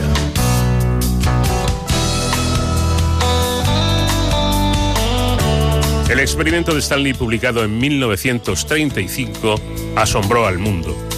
La vieja distinción entre vivo y muerto pierde parte de su validez, señaló The New York Times. Sin embargo, Stanley había cometido un pequeño pero profundo error. En 1936, los científicos británicos Norman Peary y Fred Bowen descubrieron que los virus no estaban compuestos puramente de proteínas, sino solo en un 95%. El 5% restante consistía en otra molécula, una sustancia misteriosa y en forma de cadena llamada ácido nucleico. Más adelante, los científicos descubrieron que el ácido nucleico formaba parte del material genético conteniendo las instrucciones para la formación de proteínas y de otras moléculas. Nuestras células almacenan sus genes en ácidos nucleicos de doble cadena, llamado ácido desoxirribonucleico o ADN, para simplificar. Muchos virus también presentan genes basados en el ADN. Otros virus, como es el caso del virus del mosaico del tabaco, cuentan con ácido nucleico de una sola cadena, llamado ácido ribonucleico o ARN. Cuatro años después de que Stanley cristalizara los virus del mosaico del tabaco, un equipo de científicos alemanes pudo al fin observar los virus de forma individual. En la década de 1930, unos ingenieros inventaron una nueva generación de microscopios bajo los que se observaban objetos mucho más pequeños de lo que hasta entonces era posible. Gustav Kautsche, Edvard Fankuch y Helmut Ruska mezclaron cristales de virus del mosaico del tabaco con gotas de agua destilada y colocaron el resultado bajo uno de los nuevos instrumentos. En 1939 anunciaron que habían observado unas varillas minúsculas de una longitud en torno a los 300 nanómetros.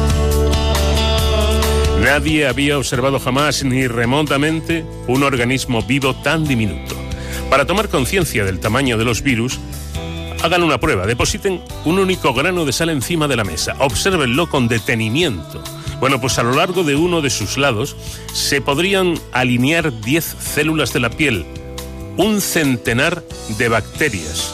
Pues bien, de un extremo al otro de ese mismo grano de sal se podrían ali- alinear hasta un millar de virus del mosaico del tabaco. En las décadas posteriores, los eh, virólogos se consagraron a diseccionar los virus, a cartografiar su geografía molecular.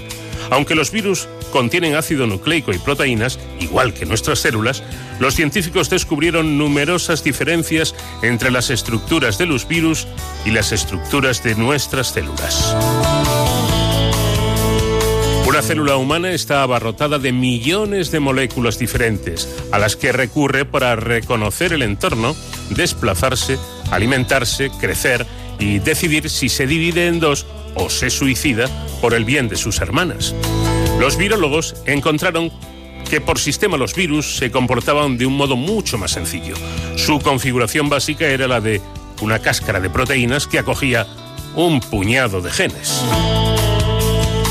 Los virólogos descubrieron que los virus podían replicarse pese a, lo rudimentario de su manual genético a base de apropiarse de otras formas de vida. Es decir, procedían inyectando sus genes y proteínas en una célula huésped que a continuación manipulaban para que produjera nuevas copias de ellos. Bastaba que un virus penetrara en una célula para que al cabo de un solo día salieran mil virus de la misma. En la década de 1950, los virólogos ya habían desentrañado este procedimiento. Ahora bien, estas conclusiones no significaron la interrupción de la virología. Para empezar porque sabían muy poco acerca de las múltiples maneras en que los virus podían infectarnos. Desconocían, por ejemplo, los motivos por el que el virus del papiloma provocaba que algunos conejos, a algunos de ellos, le salieran cuernos o causaba centenares de miles de casos de cáncer cervical cada año. Desconocían por qué algunos virus eran mortales y otros eran relativamente benignos.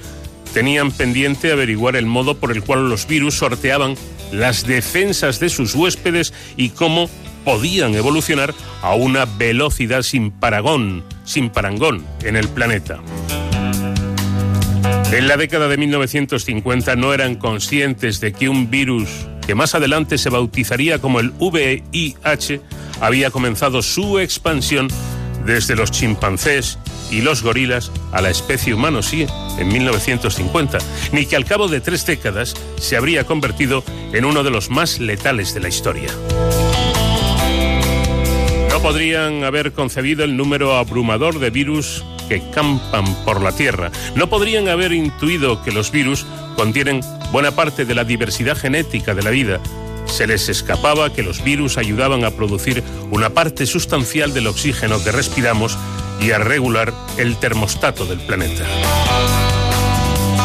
Y ciertamente no habrían podido imaginar que el genoma humano está parcialmente compuesto por millares de virus que en su día infectaron a nuestros ancestros, ni que la vida, tal y como la concebimos, pudo haber tenido su origen en virus que se remontan a 4.000 millones de años atrás. Ahora los científicos saben todo esto, o para ser más precisos, son conscientes de ello. Ahora reconocen que desde la cueva de los cristales hasta el mundo interior de los seres humanos, la Tierra es un planeta de virus.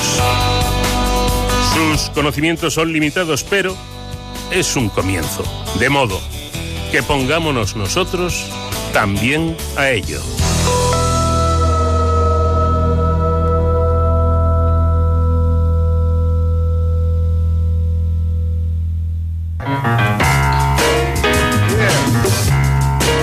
Hey, look here, Tom.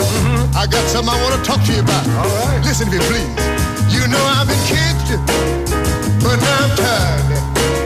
I've lost everything, including my pride. I thought that a woman could be satisfied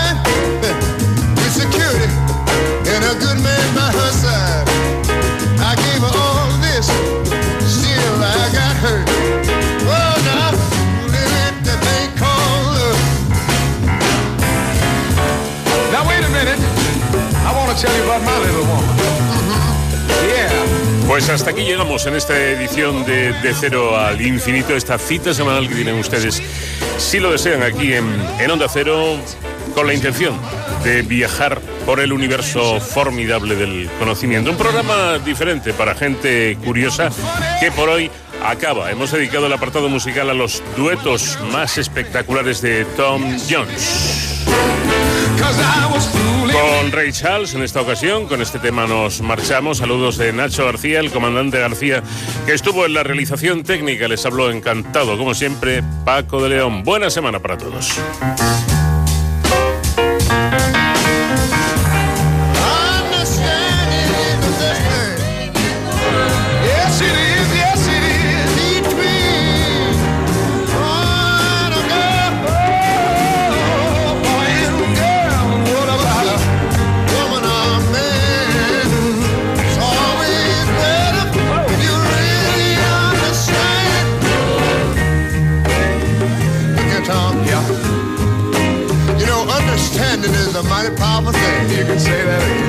Why it makes me so sad when I see my friends blundering around through the world, never knowing the meaning of the word understanding.